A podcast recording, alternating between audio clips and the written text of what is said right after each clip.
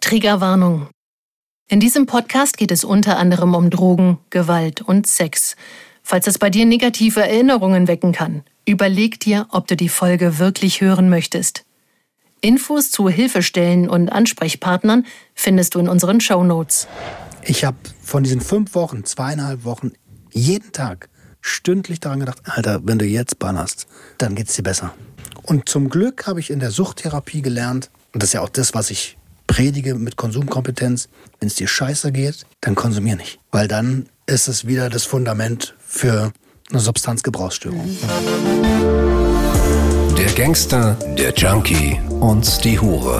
Ein Podcast von SWR3. Hallo und herzlich willkommen zu unserem Podcast. Zuallererst möchte ich mich mal ganz herzlich bedanken für euer vielfältiges Feedback, was ihr uns geschickt habt. Mir hat besonders eine Mail gefallen, die ich von einer jungen Dame bekommen habe. Und zwar hat sie mir geschrieben, dass sie auch zu einer Zeit in Geldnot war und eben mit dem Gedanken gespielt hat, das Gleiche zu machen, was ich gemacht habe. Sie war wohl auch schon so weit und hat sich auch schon mit dem besagten Mann getroffen, hat aber dann wohl doch gemerkt, hm, das geht mir zu weit und geht über meine Grenzen und konnte somit einen ähm, Rückzug machen. Obwohl dieser Mann ihr dann eine noch höhere Summe geboten hat. Sie meinte daraufhin, dass sie mich bewundert wegen meiner Stärke, dass ich diesen Job ausgeübt habe und meinte, dass sie sich ja nicht getraut hat. Also erstmal, ich habe mich halt mega gefreut, als ich das gelesen habe, dass sie es nicht gemacht hat, weil ich der Meinung bin, dass sie doch ihre Grenzen wahren konnte und nochmal im letzten Moment gemerkt hat, okay, nein, das ist falsch. Und genau das ist halt eigentlich die Stärke. Also es ist nicht die Stärke, diesen Job auszuüben, sondern es ist wirklich eine Stärke der Versuchung, aus dem Weg zu gehen und es ist diese Stärke, die eigenen Grenzen zu wahren. Wobei ich es ja als Stärke sehe, erstens der Versuchung zu widerstehen mhm. ähm, und zweitens doch die eigenen Grenzen zu spüren und diese dann auch zu achten, auch wenn es im letzten Moment ist, hast du oder hat sie einfach die Grenzen geachtet, die eigenen. Moralischer Kompass, ne? Richtig ja. cool. Also nochmal vielen Dank auch an dich, falls du das jetzt hörst. So, und jetzt steigen wir mal ins Thema heute ein. Jetzt steigen wir mal ein. Jetzt steigen wir mal ein. Beziehungsweise erstmal, hallo Leute, hier sitzen wir heute näher gegenüber als äh, die letzten Folgen. Heute sitzen wir in einem sehr gemütlichen Raum zusammen. Hi Roman. Hi. Hallo Maximilian. Hey. So, ähm, heute geht es um das Thema Neid. Und Roman, das ist deine Folge. Hau raus, was du rauszuhauen hast. Ähm, ich glaube, das wird eine emotionale Episode. Also normalerweise sitze ich hier mit Zetteln und so. Und das ist so ein bisschen die Episode, von der ich mich ein bisschen gedrückt habe. Deswegen gibt es keine Notizen. Ähm, Soll ich mal kurz sagen noch, wie die Strafe ist? Für Notizen nicht machen? Ja. Die, die Strafe für Notizen nicht machen. Nee, die Strafe für Neid. Je mehr Füllmaterial wir haben, desto besser. Okay. Es könnte sein, dass ich ausweiche. Ich habe hier super viel.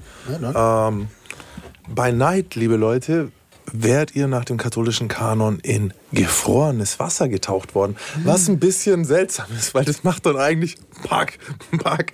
Also nee, ich meine halbgefrorenes Wasser wahrscheinlich. Also in eiskaltes Wasser. Mhm. Was denn nu? Weil gefrorenes Wasser steht ja, zwar hier in meinen rein, ne? aber da klatscht du dann nur einfach drauf. Also die katholische Kirche kannte sich nicht so gut mit Aggregat zu Es muss an der Übersetzung gescheitert sein. ähm, ich habe auch jetzt irgendwie in letzter Zeit dann immer noch so ein bisschen überlegt, was ich sonst noch finden kann. Und ich habe echt zu nichts mehr Sprichwörter gefunden als zu Neid, auch in allen Formen, Farben, Sprachen. Und da habe ich hier zum Beispiel Betre Wecker Afund en Medemkam. Boah, krass, ja. Ja, das ist Schwedisch und ich bin mir ganz sicher, dass die Aussprache perfekt war. An Meremkam habe ich so ein bisschen ja? vermutet. I nailed it. Ja, guck mal. Äh, und es das heißt im Grunde besser Neid als Mitleid. Ja, und weil Neid musst du dir ja verdienen und Mitleid bekommst du geschenkt. Mm, okay, okay, okay. okay. Vor so ein ähm, Vertrieblerspruch. Ja, äh, die Russen haben da noch ein cooles Sprichwort. Und dann lasse ich dich. Pass auf, aber das muss ich auch noch loswerden. Der Neid legt seine Sense nicht an ein mageres Feld. Mhm. Also auch wieder. Betretenes Schweigen so, das heißt, ihr, ihr habt euch Auch verdient. wieder, man kann sich geehrt fühlen, wenn jemand neidisch auf einen ist. Ja, so sehen ja. wir es. Okay. Starker Einstieg, würde ich sagen. Starker Das ist, echt, ist gut, wenn es nicht so rocky beginnt, dann weißt du sicher, der Podcast float auch locker durch. ähm, ja, ich bin jetzt ruhig mal hier. Also ich denke eigentlich, ich bin nicht neidisch. Es gibt so ein paar Sachen, wo ich sage, okay, doch, da vielleicht schon, wenn jemand ohne etwas zu leisten einfach Reichtum hat zum Beispiel. Dann bin ich schon neidisch, weil ich denke so, ey, du hast ja nichts gemacht. Weil ich es als unfair betrachte. Ja, aber ab wann ist denn für dich jemand jetzt reich oder ab wann hat es jemand auch nicht verdient? So, also irgendwie Angenommen, du wirst in so eine Familiendynastie reingeboren geil. und bist so, so richy rich reich. Hammer. so, dass du eigentlich von Tag eins deines Lebens bis zum letzten Tag deines Lebens einfach nicht arbeiten müsstest. Ich Und muss mir keine Sorgen machen. weißt, das ist ja der Trugschluss. Die machen sich schon Sorgen über andere Richtig, die Sachen haben halt genau ne? dann andere Das ist halt, Probleme, ne, äh, das ist ja logisch. Also Ja. Finde ich, ein wenn man, Chauffeur. Wenn man reflektiert ist, so, dann ist das ja auch klar, dass die auch Probleme haben. Aber äh, der Hintergrund ist, ich komme halt aus Verhältnissen, wo es kein Geld gibt. Ne? Also wenig Geld, kein Taschengeld, habe ich euch alles schon erzählt. So, ne? Ähm, und deswegen bin ich neidisch auf Menschen, die viel Kohle haben. Also war ich neidisch, mittlerweile nicht mehr. Und früher habe ich immer gesagt, auf intakte Familienverhältnisse. Weil ihr wisst, meine Mama alleinerziehend, ich Urlaubsmitbringsel. Und es war halt einfach, wenn du vermeintlich intakte Familienverhältnisse siehst, wo einfach beide Das war Elternteile... gut, dass du vermeintlich gesagt hast, ja. Ja, das ist mir auch nochmal aufgefallen. ähm, wo einfach beide Elternteile das Kind oder die Kinder mit Werten ausstatten, generell mit, mit Werten oder emotionalen Werten, so, ja, die einfach gesünder sind als das, was ich zu Hause erlebt habe. So, dann war ich darauf als Jugendlicher und als Kind schon sehr, sehr neidisch. Da konnte ich auch richtig eklig werden. Das Weil ist du es selber haben wolltest, ne? weil ich selber Ja. haben wollte, ja. Da muss ich jetzt nochmal einen Spruch reinschieben hier, weil ich habe gelesen, Neid ist der Drang, etwas zu haben, das der andere besitzt. Besitzt. Und Eifersucht ist der Groll jenen gegenüber, die etwas haben, was man nicht hat.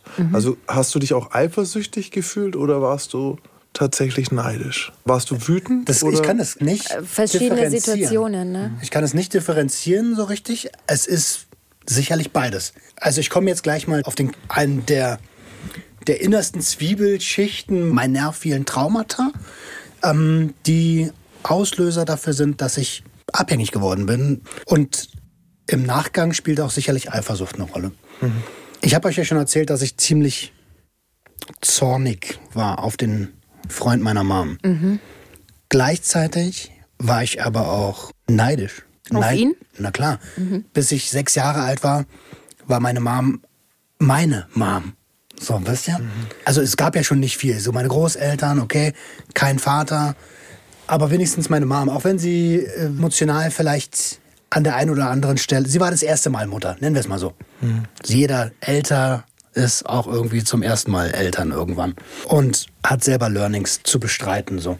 Und dann kommt einfach so mit sechs so ein Typ und der kleine Roman nimmt als einziges wahr, der nimmt mir jetzt meine Mutter weg. So, und das hat mich furchtbar neidisch, eifersüchtig, ich bin mir nicht ganz sicher, was es ist, gemacht. Gut, da warst du ja auch erst ich sechs, sechs, Jahre ja. alt und hattest ja auch noch nicht irgendwie im Kopf, okay, du willst ja, dass es deiner Mama gut geht und die auch jemanden hat, sozusagen. Nö, überhaupt nicht. Ja, ja, also ich klar. war da ganz klar hier Icke, ne? Ja. Ey, man sagt auch, dass Neid tatsächlich die, die Todsünde ist, die schon ähm, bei Kindern Ja. früh aufkommt. So, das ist eine der ersten Sachen, die sie dann so zeigen von diesem, ja. Ähm, Ich nehme dir die Schippe weg, weil sie das merkst du bei Kindern schon sehr, sehr früh so. Also es ist echt nachvollziehbar.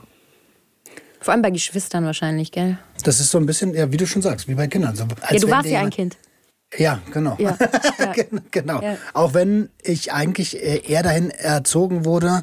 Ich habe ja erzählt, mein Opa war der Typ, der immer von Anfang an gesagt hat, du musst ein Mann sein, du bist der Herr, du bist der Mann zu Hause und bla.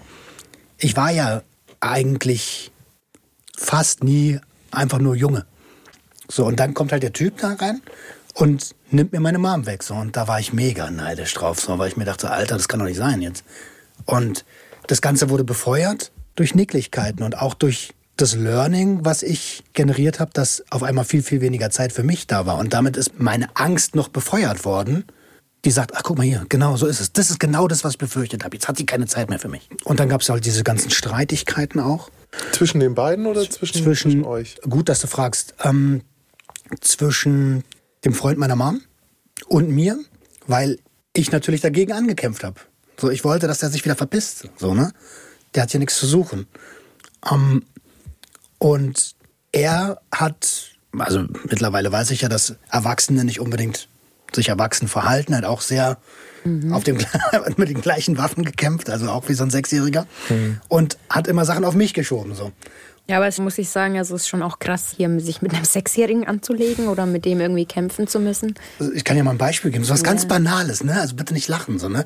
Aber Eltern achten ja darauf, dass zum Beispiel Ordnung in der Küche ist.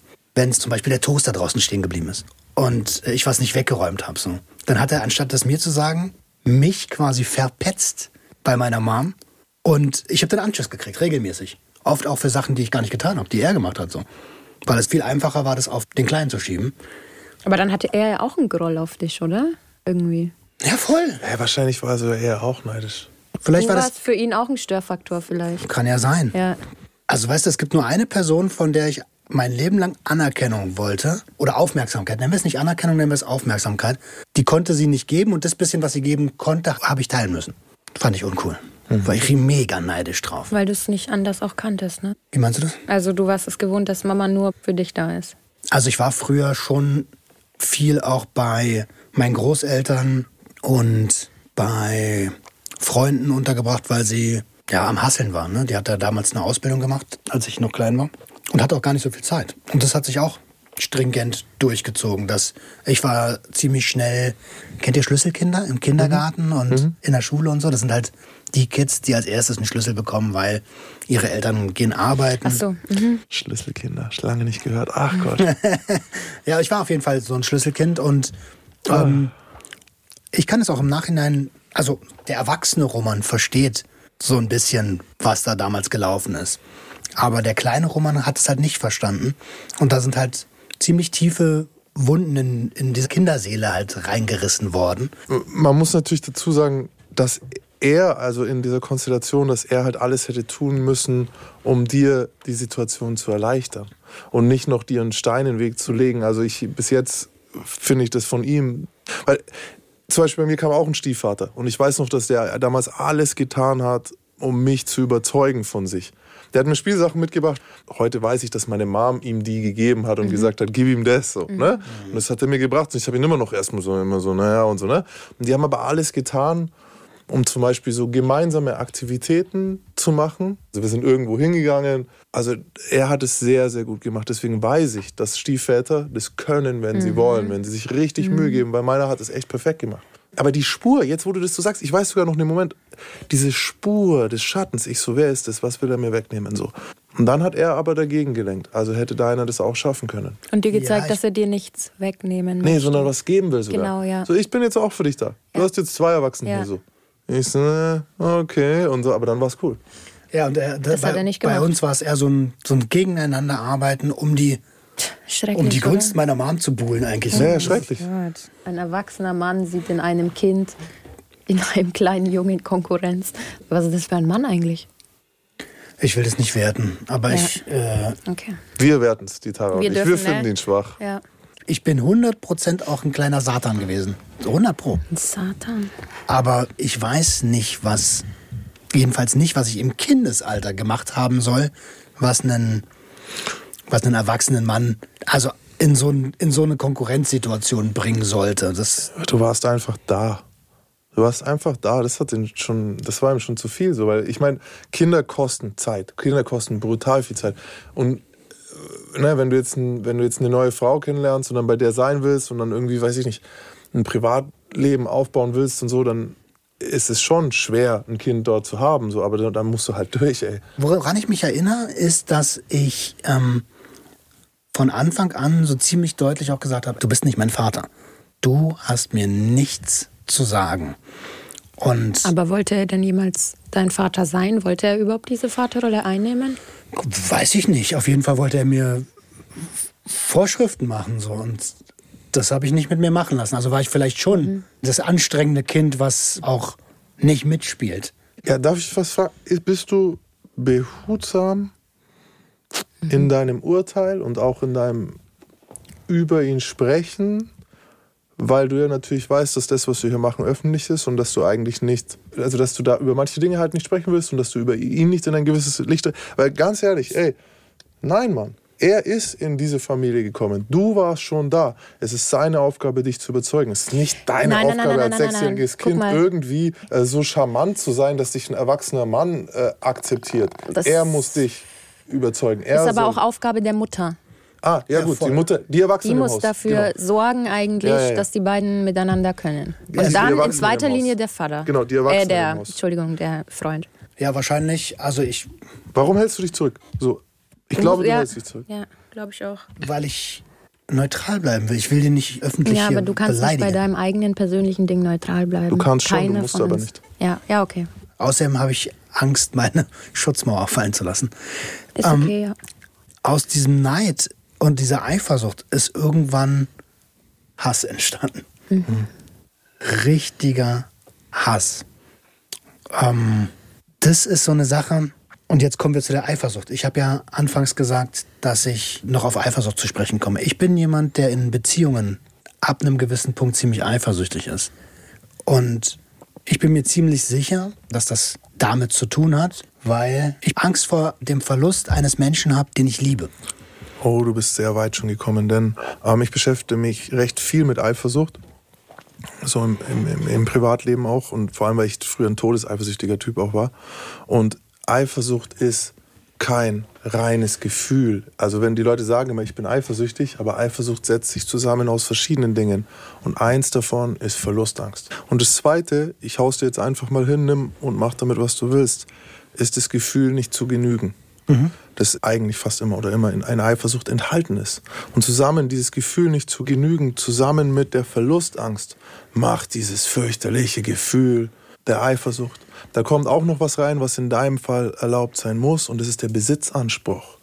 Ich rede nämlich oft in Partnerschaften, ich sage, die gehört dir nicht. Was bist du so eifersüchtig? Das ist kein Mensch, der gehört dir nicht. In deinem Fall ist es ein bisschen anders. Der kleine Roman sollte einen Besitzanspruch an die Mutter haben in einem gewissen Grad. Ich, ich, ich sehe das so. Ich, ich, sie sollte für dich da sein. So, ne? Und diese drei Dinge zusammen ergeben Eifersucht in einem krassen Maß. Und wenn du das heute in Beziehungen mitnimmst und vielleicht aufdröseln kannst auf die Art, wird es vielleicht ein bisschen weniger. Nur dadurch habe ich es aufgedröselt, weil ich, ihr, ihr wisst das ja, ich liebe meine Frau und Tolle Frau übrigens.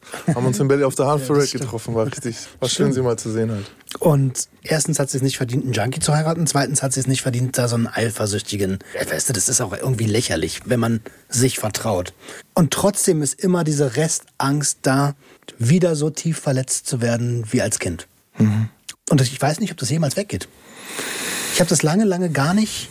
Also, dass ich jetzt so darüber sprechen kann, äh, ich nehme ja auch immer noch die Junkie-Rolle hier ein, ne, hat nur damit zu tun, dass ich in Therapie gegangen bin. Weil sonst hätte ich mir so eine Gedanken niemals gemacht. Was, du bist ein Mann und du gehst zur Ist ja Therapie? peinlich. Peinlich, ist kein oder? echter Mann. Verstehe ich, ist doch gar kein Typ, Mann. Ich kenne, also Männer gehen so wie ich kenne gar nicht zur Therapie, oder? Hast Ja. du sowas mal gehört, in ernsthaft? Nee, aber ich habe gerade gemerkt, dass es trotzdem an mir arbeitet. Also ich habe das schon öfter von Männern gehört. Ja? Ja. Über andere Männer? Nee, wenn ich zu bestimmten Männern sage, ey, geh mal bitte in Therapie, das würde dir was bringen. Äh, nein, und ich gehe doch nicht in Therapie. Ich glaube, und das ist was krasses, ist mir aufgefallen, Männer haben gegenüber Frauen so eine krasse Art manchmal. So dieses, da hat mir einer auch so, sie so, ja, ich bin Vegetarier. Wenn ich zu einem Mann sage, hey, ich koche heute vegetarisch, dann sagt er mir ins Gesicht, "Ugh, das esse ich nicht. Wie krass eigentlich. So, das ist mir noch nie passiert, wenn ich sage, ey, Bruder, meine fleischfressenden Freunde, wenn ich sage, ey, hier gibt's vegetarisch, ja, okay, probieren wir halt mal und so. Und da auch, wenn ich sage, ey, ich gehe in Therapie und so, vielleicht wär's, die kommen mir alle immer so ein bisschen, ja, okay, Bruder, wenn du das brauchst, respektiere ich. Aber sobald so ein hübsches Mädchen dann irgendwie sagt, was, ich mache doch keine scheiß Therapie und so, ich bin krass, kann ich mir so gut vorstellen, dass das sogar dieselben Männer sind so. Das hat mich auf jeden Fall lang daran gehindert, ne? dass ich jetzt überhaupt an diesen Punkt gekommen bin. Also als ich angefangen habe zu konsumieren, hätte man dort geschaut, was ist denn eigentlich los mit dem? So, ne? Und hätte man da auch zugehört. Obwohl das schon sechs Jahre später war, sechs, sieben Jahre später war, dann wäre da immer noch das Kind gewesen, irgendwie der, der, der Pubertierende, der irgendwann mal ausgeflippt wäre und gesagt und alles an den Kopf geschmissen hätte, anstatt das mit Konsum wegzuballern einfach. Ne? Und erst seitdem ich diese negativen Gefühle nicht mehr betäube und draufschaue, mhm. kann ich denen auch Raum geben, auch wenn es echt scheiße wehtut manchmal. Teilweise eklig so. Und du hast ja auch gerade eine Phase selber gehabt, die ein bisschen schwieriger war, so ein bisschen ja, schwermütiger, kann man sagen, whatever. Ähm, und du hast gesagt, das war das erste Mal jetzt, dass du durch diese Phase durchgegangen bist, ohne dich in Konsum zu flüchten, so. Also konstruktiv? Ich weiß noch nicht, ob es konstruktiv ist, aber Fakt ist, dass ich ähm, in der Psychotherapie gerade mit meinem mit dem Therapeuten versuche, diese eben angesprochene Schutzmauer fallen zu lassen oder mal hinterzuschauen so. Und ey, da ist äh, 2021 25 Jahre nicht hintergeguckt worden so. Mhm. Und wir haben das eine Stunde gemacht. Also schon gut antrainiert. Deine Mauer ist gut Ja, die Mauer ist hart. Ja. Alter. Die, die, die, niemand hat vor, eine Mauer zu errichten. Mhm. Ähm, Hast du schon, doch, ja. habe ich sofort mit sechs. Aber dann ist ja hier der richtige Ort, so im kleinen, privaten Rahmen so, ne, zu dritt irgendwie diese Mauer runterzunehmen, wo auch überhaupt niemand zuhört, den es nichts angeht. So. Was ich eigentlich Geil. sagen will, ist, wir haben diese Mauer mal kurz fallen lassen oder mal kurz hintergeschaut mit ganz vielen anderen Lebenseinflüssen noch dazu. Es ist nicht immer nur ein Einfluss, der einen beschäftigt.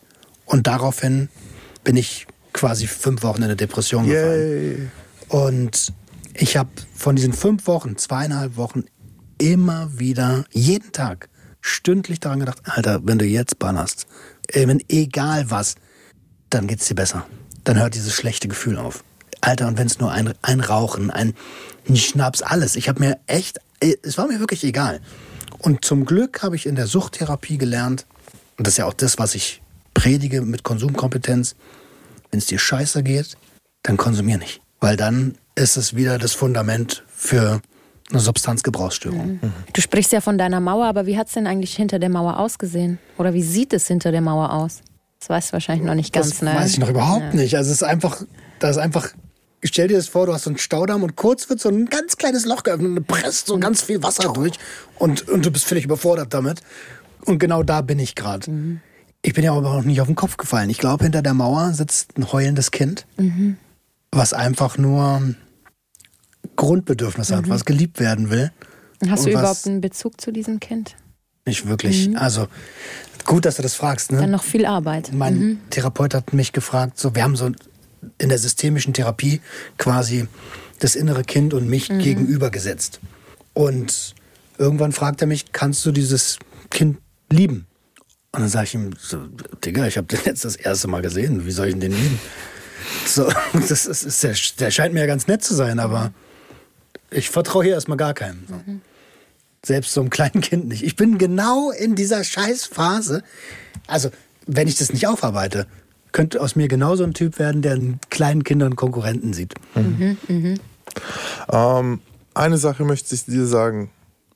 Oder dem, dem Jungen hinter der Mauer, vielleicht hört es. Der ist das schönste Urlaubsmitbringsel, das es je gab. Mhm. Ähm, und das zweite ist, bist du heute, also der erwachsene Roman, wenn du andere Menschen siehst, die diesen Weg schon gegangen sind, also die schon gelernt haben, irgendwie mit ihren Emotionen noch weiter umzugehen, die sich vielleicht selber schon diese Mauer eingerissen haben oder dahinter schauen können oder eine Brücke eben zu diesen Teilen in sich gebaut haben. Spürst du da Neid auf Nein, diese gar Welt? nicht. Und weil das ist sehr interessant. Da spüre ich eher ein Vorbild. Boom. Wenn wir irgendwie rausfinden können, was der Unterschied, weißt du, wie, weil das, wie man auf was, was man ja auch haben will, eher so, oh, cool, dass der es geschafft hat, das mache ich auch. Oder, ah, scheiße, wieso hat er das und ich nicht? Wo ist, der, weißt du, wo ist der Unterschied? Weil das eine ist gesund und gut und das andere ist zerstörerisch und negativ. Wenn wir schaffen, weißt du, wie ich meine? Mhm. Dann hätten wir viel erreicht. Super gute Frage. Aber ich glaube, dass ich da, ich war jetzt als jugendlicher Sportler so und im Sport lernst du halt auch Leistung anzuerkennen. So. Mhm. Und wenn jemand was geschafft hat mit seinem eigenen Schweiß oder mit seinen eigenen Händen, ne? mhm dann gönne ich dem das von Herzen. Da haben wir wieder den Punkt mit dem, das hattest du nämlich am Anfang gesagt, wenn jemand was hat, was er nicht verdient, so in Anführungszeichen, ne? was er sich nicht selbst verdient hat, whatever. Ähm, ich, vielleicht kann, ich weiß nicht, ob ich es dir nehmen kann, aber ich habe es irgendwann gehen lassen. So, wenn ich gesehen habe, ja, der hat jetzt einen BMW vom Vater geschenkt bekommen. Was mir geholfen hat, war, die anderen Leute anzuschauen, die neidisch waren. Und dann saßen sie da und haben sich so das Maul zerrissen über den, äh, das hat er überhaupt nicht selber. Und dann dachte ich mir so, ich habe die beobachtet, nicht ihn. Weil erstens, ich habe mir auch gedacht, du hast aber nicht so viel gemacht, ne? könnte, ich hätte auch gern so ein Auto. Mhm. Aber als ich dann gesehen habe, wie die waren, wusste ich, so will ich nicht sein. Mhm. Ekelhaft. Ich habe die ne? angeschaut, ja. ich so, oh, schau mal, wie ekelhaft. Und dann bin ich hin und dann war ich der, der hingegangen ist und gesagt hat, ey Mann, nices Auto, Alter, war voll gut, freut mich für dich. Und dann wurde es plötzlich sofort ehrlich weil ich nicht mit den Leuten sein wollte. Und es hilft manchmal, wenn man so guckt, wer sitzt bei mir im Boot und das Neidboot, da gehörst du nicht hin, Bro. Danke. Ich meine, wenn du heute Neid verspürst oder auch ein bisschen so in deiner Drogenzeit Neid verspürt hast, vielleicht ist das halt auch, also meinst du, das ist dann der kleine Roman von damals? Das Kind in dir, was gerade diesen Neid spürt, weil es einfach in die Situation von damals versetzt wird? Ich würde gerne erstmal ganz kurz zu dem Neidboot was sagen. Mhm. Und zwar, ähm, also den Neid heute verspüre ich wirklich nur noch, wenn jemand unverschämt reich ist und durchs Leben gehen kann, ohne überhaupt jemals. Das meine ich auch wirklich ernst. Ich kenne viele Leute auch in meinem Freundeskreis, die neidisch sind, mhm. wirklich neidisch. Als ich Vertriebler war, haben die zu mir gesagt, Alter, du telefonierst doch nur. Wie verdienst du so viel Geld? Und ich habe nur die Beine breit gemacht, ne? Ja, das kann ja gar nicht sein. Wie kannst du so viel ja. Kohle verdienen? Und da habe ich genau das nämlich erkannt in den Leuten und sagt, ey, eigentlich so, so bist mhm. du nicht. Mhm. So bist du nicht. Ey. Und deine Frage war, ähm, Neid, ja, das ist immer noch der mhm. kleine Roman, der, ja, der ähm, kann diese Bedürfnisse damals nicht gestillt bekommen hat. Ja, und der auch gar nicht die Perspektive hat, jemals ja. dahin zu kommen. Mein ganzes Leben hat ja viel mit, also meine ganzen Jobs haben alle mit Anerkennung zu tun. Und im Prinzip, äh, das ist glaube ich das erste Mal, dass ich in einem Podcast sage, im Prinzip geht es immer nur um dieses, hey, hey Mama, guck mal, was ich kann. Guck mal, ich kann super gut verkaufen. Mhm. Hey, guck mal, ich kann äh, super gut zeichnen. Hey, hey Mama, hallo. Mhm. Dass ich das begriffen habe. Darauf bin ich stolz, weil Kannst das kann mich loslassen mhm, mhm, lassen. Ja, du hast ja voll viel gemacht. Stimmt, du hast recht. Manchmal vergesse ich das war voll, mhm. was ich alles gemacht habe. So, ich habe einfach mal eine, eine Grafikabteilung geleitet nach drei Wochen Praktikum so. Äh, in einem Startup-Unternehmen, habe eine extrem krasse Lernkurve dabei gehabt. Und als ich darauf, naja, in Anführungsstrichen keine Lust mehr hatte, bin ich Autodidakt Fotograf geworden. Das machen auch nicht so viele. Mhm. Und dann erfolgreich durch Deutschland zu fahren und Beauty-Shootings für Unternehmen zu machen. Und danach auch im Vertrieb Hype zu performen. Also wirklich auch Geld zu machen in der Zeit. Ich vergesse das gerne. Für mich ist es auch so normal geworden, dass ich auch manchmal den Wert von dem gar nicht erkenne. Aber es ist alles ein Riesenschrei nach Aufmerksamkeit, alles schnelles Feedback, schnelles Anerkennung. schnelle Anerkennung, schnell, oh, das ist aber schön, das hast du toll gemacht, hier, cool verkauft. Mhm. Und das ist genau das, was ich meine. Ja. Übrigens, wenn du sagst, ja, jemand hat viel Geld und hat dafür nichts geleistet, das ist deine Interpretation im Übrigen. Du weißt niemals, was dieser Mensch vielleicht auch durchmachen musste, nur weil er vielleicht nicht arbeiten gehen musste oder keine Ahnung was, dafür andere Scheiße. Aber ich, ich verstehe deinen Punkt, ja. Das ist natürlich ein Konstrukt. Ich kenne auch Menschen, die haben, die brauchen, also ich, ich, ich kannte ein, zwei Leute, die brauchten niemals arbeiten. Und die haben andere Dämonen. Die sind die Leute, ja, die ja. in Rollenbilder gezwängt werden, ohne da jemals reinzuwollen. So, die müssen dem Familienbild entsprechen. So, das ist anders eklig. Mhm. Oft machen sie auch dieselbe Scheiße wie wir durch. Nur man sieht es von außen nicht. Genauso wie du gesagt hast mit vermeintlich intakte Familienverhältnisse. Was ist denn überhaupt für dich ein intaktes Familienverhältnis oder eine intakte Familie? Eigentlich kann da auch nur der kleine Roman sprechen, ne? Weil der erwachsene Roman weiß, mhm. wo Menschen miteinander zusammenkommen, werden immer irgendwelche Herausforderungen auftreten oder einer wird immer ein bisschen anders ticken als der andere. Dafür sind wir alle individuell, das ist auch gut so. Aber der kleine Roman, für den ist ein intaktes Familienverhältnis einfach ein Vater und eine Mutter, die den lieben und wo der einfach nur Kind sein kann. Mhm. Gut, da sehe ich jetzt halt wieder den Zusammenhang. Du hast ja gesagt, am Anfang, der kleine Roman hat sich diese intakte Familie gewünscht. Ähm, also ist es ja dann der kleine Roman, der diesen Neid empfindet. Wie sieht es denn heute aus? Gute Frage. Da muss ich drüber nachdenken. ja, ich würde jetzt einfach mal ganz intuitiv, mhm. du weißt, meine Zunge ist meistens schneller als mein Kopf. Ähm, ich glaube, es gibt sowas nicht. Es gibt keine Es gibt Du musst es nicht glauben. vielleicht lass keine es weg. intakten ja. Familienverhältnisse. Ja. Lass das Glauben weg. Es ist ein Luftschloss einfach. Mhm. Genauso wie genauso wie mein Vater, den ich mir als Kind als großen starken Mann ausgemalt Das ist habe. eine Vielleicht- Wunschvorstellung. Vielleicht, genau, vielleicht Ja. ein kleiner dicker Italiener ist mit einer Halbglatze. Mhm. Ich weiß es nicht. Wisst ihr, Mhm. es gibt so diese Theorie, dass wir ja sowieso immer den Kampf um die Liebe der Mutter und um die Aufmerksamkeit der Mutter in einer gesunden Familienkonstruktion immer irgendwann verlieren als Kinder. So, es kommt der Moment, wo du nicht mehr bei Mama im Bett schläfst. Es kommt der Moment, wo du nicht mehr mit Mama badest. Es kommt der Moment, wo du langsam, langsam ein Stückchen wegrückst. So, ne? Was ab einem gewissen Alter ja auch gut ist. M- sein muss. Ich sag ja, Mhm. das ist das Gesunde. Da, wo es nicht passiert, Gott, da ist es, äh, da, da ist ist es noch, äh, Ja. noch, also da, ne? Und dass es eigentlich normal ist, dass man da irgendwann durch muss. Und ich glaube, vielleicht hast du den Kampf halt einfach zu dem Zeitpunkt führen müssen, der zu früh war. Um es auch intellektuell zu begreifen so, und vielleicht auch selber ein bisschen Abstand zu wollen schon. So, ne? Dieses, ja, jetzt, ich möchte gerne mal meine eigenen Wege gehen. Du warst halt auch noch sehr ist bedürftig. halt ein, ähm, Wir reden nicht über ein zwölfjähriges Genau. oder 15-jähriges Kind, sondern sechs Jahre. Ja. Also ich will jetzt auch kein, wie heißt denn das, Mutterbashing machen. Ne? Das ist, das will ich an der Stelle auch nochmal ganz deutlich sagen. Und ich habe das ja vorhin auch schon mal angedeutet. Die hat mich mit 19, 20 bekommen. Da ist die selber ja noch vielleicht ein ganz, ganz junger So alt wie Erwachsener. du jetzt, als er sechs war. Ja, genau. Ja, Ja, krass. 25, ja. Was ich, ähm, was ich sagen will, ist, Digga, reiß dich auch mal zusammen. Geht um meine Mom. Ja, und ich hätte gerade so. Ähm, es, es geht mir nicht darum, me- meine Mom zu bashen, weil sie ist das erste Mal und das einzige Mal Mutter gewesen. Die ist jung Mutter geworden, die ist total überfordert gewesen mit der Situation. Ich kann es verstehen, dass man vieles falsch macht. Ja, da kannst du aber halt auch nichts dafür, ne? Nein, na klar nicht. Aber der erwachsene Roman versteht das Ja. und der kleine Roman ist immer noch tief verletzt. Also, um nochmal zurück auf den Neid zu kommen. Wie war denn dein Neid in deiner Drogenzeit? Du meintest ja, dass Drogen für dich die Funktion haben, deine Gefühle auch zu unterdrücken. Wie war denn dein Neid während deines ganzen Konsums? Weil da warst du ja eigentlich dann noch weiter weg von diesem Wunschbild der intakten Familie. als Abhängiger, da greifen zu ganz andere Neidmuster. Da ist eher so das Ding, boah, der hat noch Stoff. Ich will noch ballern. So, wie kriege ich denn jetzt seinen Stoff? Aber dadurch, dass ich mich ja nur mit Menschen umgeben habe, die so sind wie ich, ja, da gibt es eigentlich niemanden, auf den du groß neidisch sein musst, weil deren Leben ist auch im Arsch. So.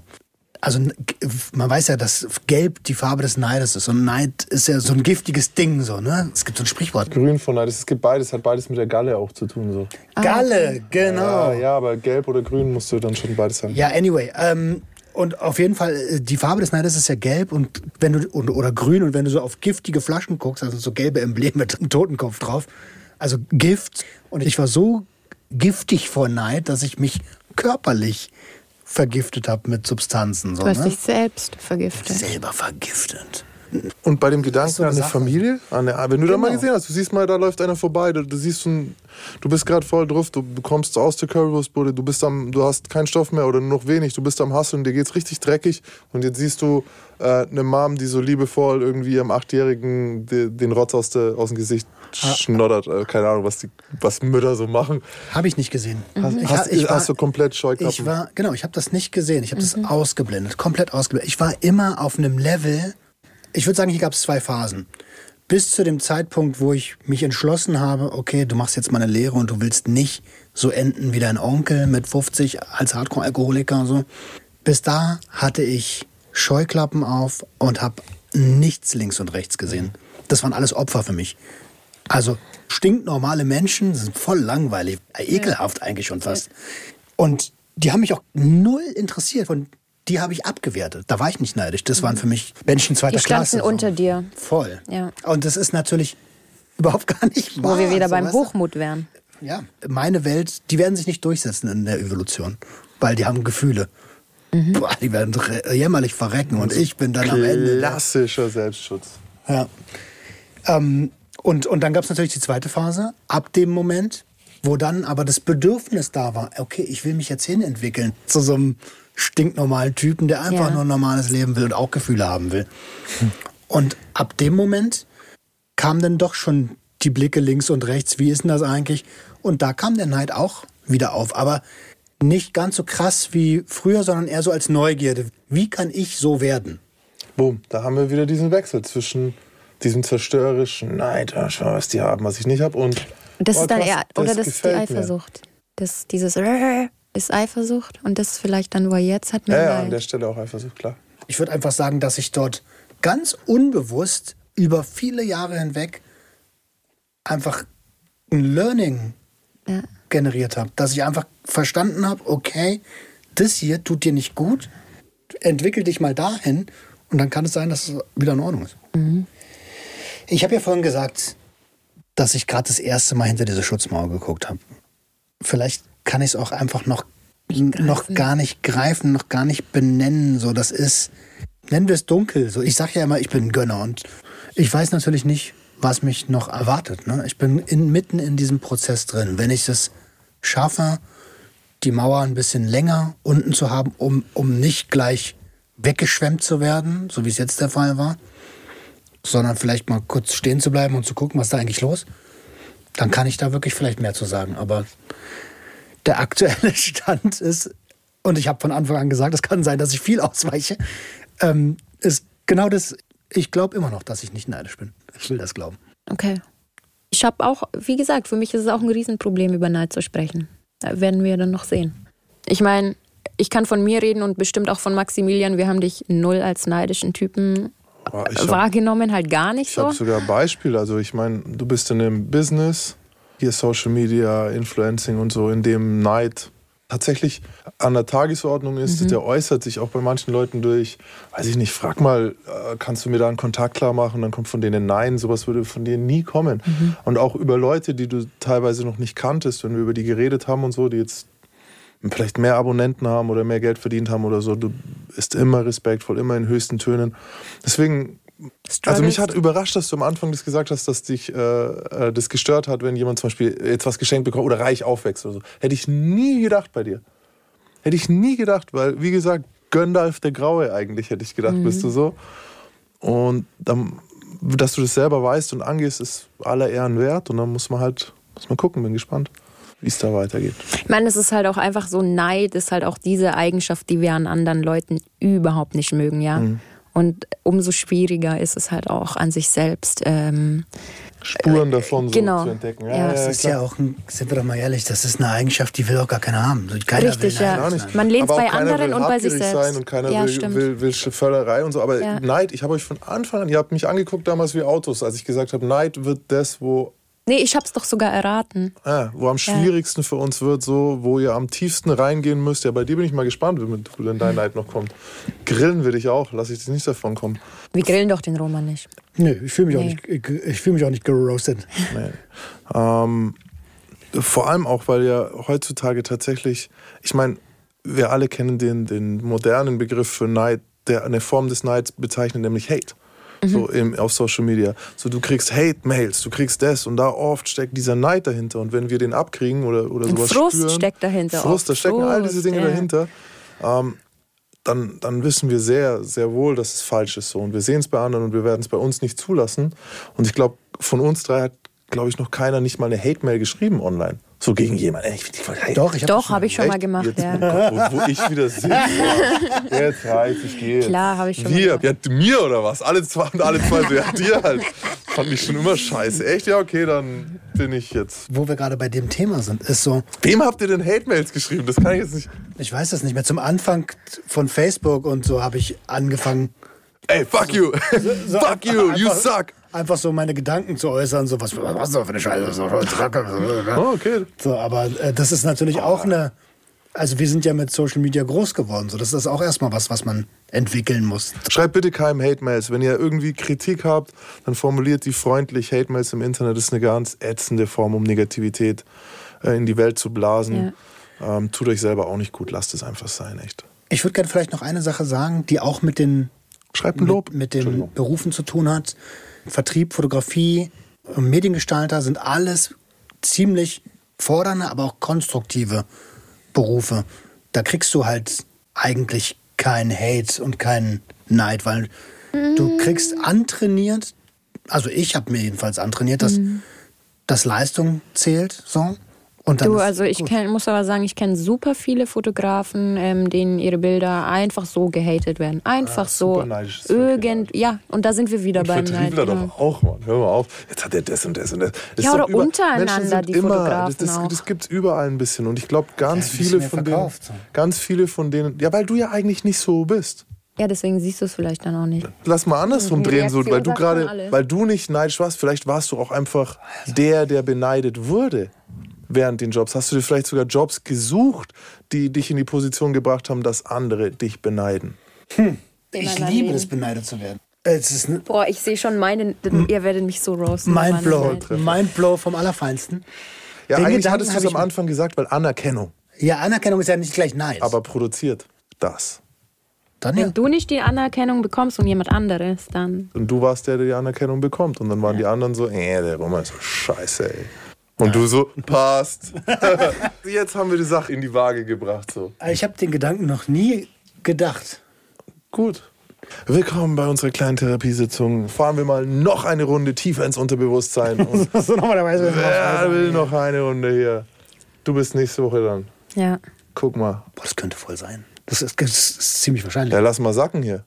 Ja, lass das mal sacken. Ich, ich lasse das nämlich auch mal für mich ein bisschen sacken gerade. Das klingt Weil ich plausibel. habe es auch noch nicht so. Ja. Klingt auf Todsünde. jeden Fall plausibel. Jetzt hat. So. Lass Jetzt mal hol mich jetzt hier raus. Ich, ja, es ist Okay. Raus. Jetzt müssen wir aber mal dieses Thema schließen. Und am besten schließen wir das mit deiner Entscheidung, Todsünde, ja oder nein. Wobei ich würde auch gerne wissen, ob du ähm, das als Kind, ob das eine Todsünde war. Und dann ab dem Alter erwachsen. Da ich ja damals noch nicht gewusst hätte, was eine Todsünde ist, äh, nein. Aber aus heutiger Sicht, als Erwachsener würde ich sagen, neidisch zu sein ist eine Sünde und beneidet zu werden ist geil. Jetzt Alles haben wir es eigentlich. dann haben wir es. Okay, Roman, vielen lieben Dank für deine Ehrlichkeit und deine Offenheit. Und vor allem ähm, Respekt für den Kampf, den du hier gerade abgelegt hast. Man hat es dir auch angesehen, dass es dir schwerfällt. Ja, es ist eben nicht einfach, übers Innerste zu sprechen. Dann ähm, würde ich sagen, wir verabschieden uns. Wir hören uns in zwei Wochen wieder, entweder in der ARD Audiothek, auf swr3.de oder eben überall, wo es einen Podcast zu hören gibt. Bis dann. Ciao. Ciao. Tschüss. Der Gangster, der Junkie und die Hure. Ein Podcast von SWR3. Hast du Fragen, Tipps oder Hinweise ans Team? Mail uns gj.swr3.de.